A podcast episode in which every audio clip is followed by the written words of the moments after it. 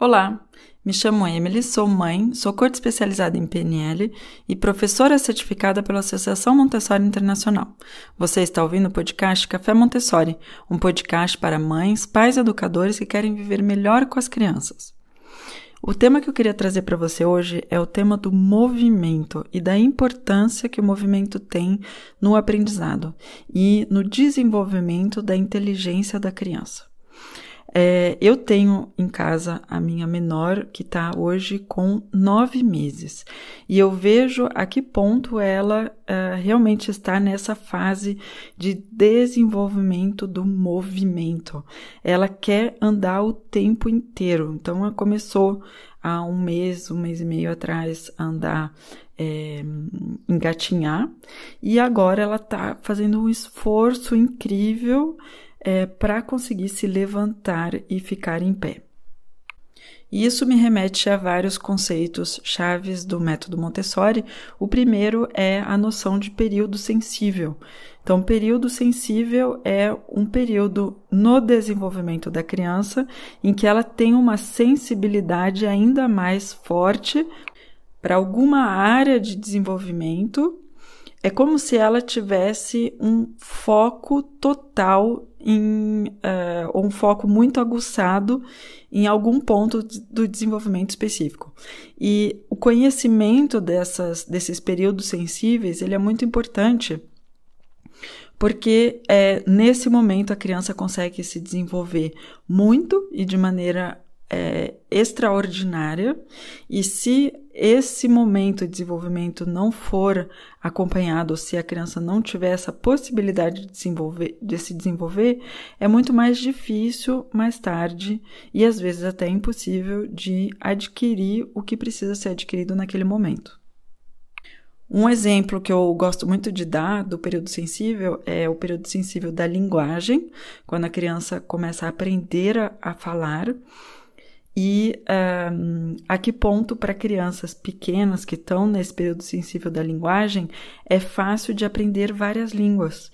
E a gente vê como adulto o quanto esforço é necessário para nós para aprendermos um, uma, uma nova língua.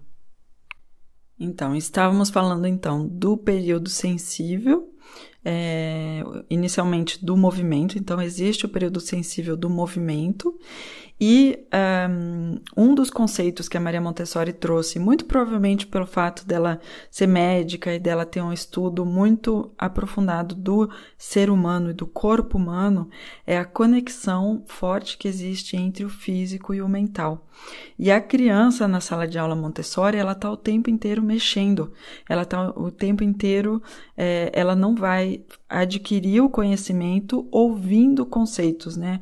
É, estando passiva fisicamente e só é, ouvindo, absorvendo conceitos que, é, que são dados pelo adulto, mas a criança ela vai estar tá se movimentando, se mexendo, é, pegando no material, fazendo exercício por si mesmo e um, através desse trabalho que ela vai fazer com as mãos, ela vai estar tá trabalhando a sua própria inteligência.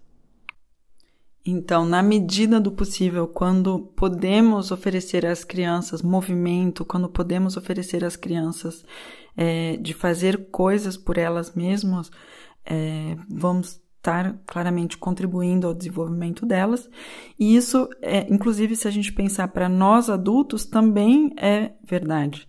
E, por exemplo, é, no, nós não pensamos da mesma maneira, não somos é, os mesmos, não temos a, as mesmas ideias antes de fazer exercício e depois de fazer exercício.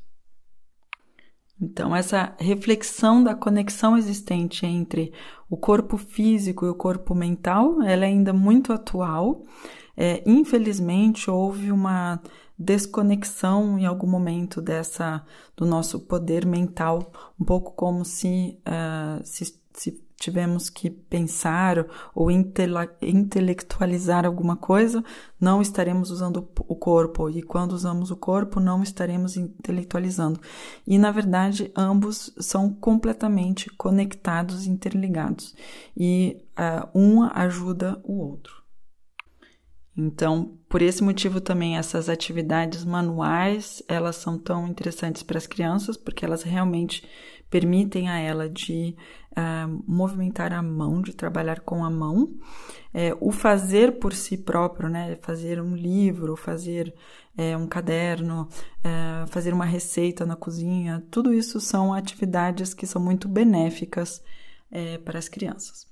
Então, isso é o que eu queria te trazer hoje. Espero que você gostou é, do episódio. Não hesite em compartilhar com amigos, amigas, pessoas que estejam com convívio próximo com crianças e uh, nos deixe seu comentário também.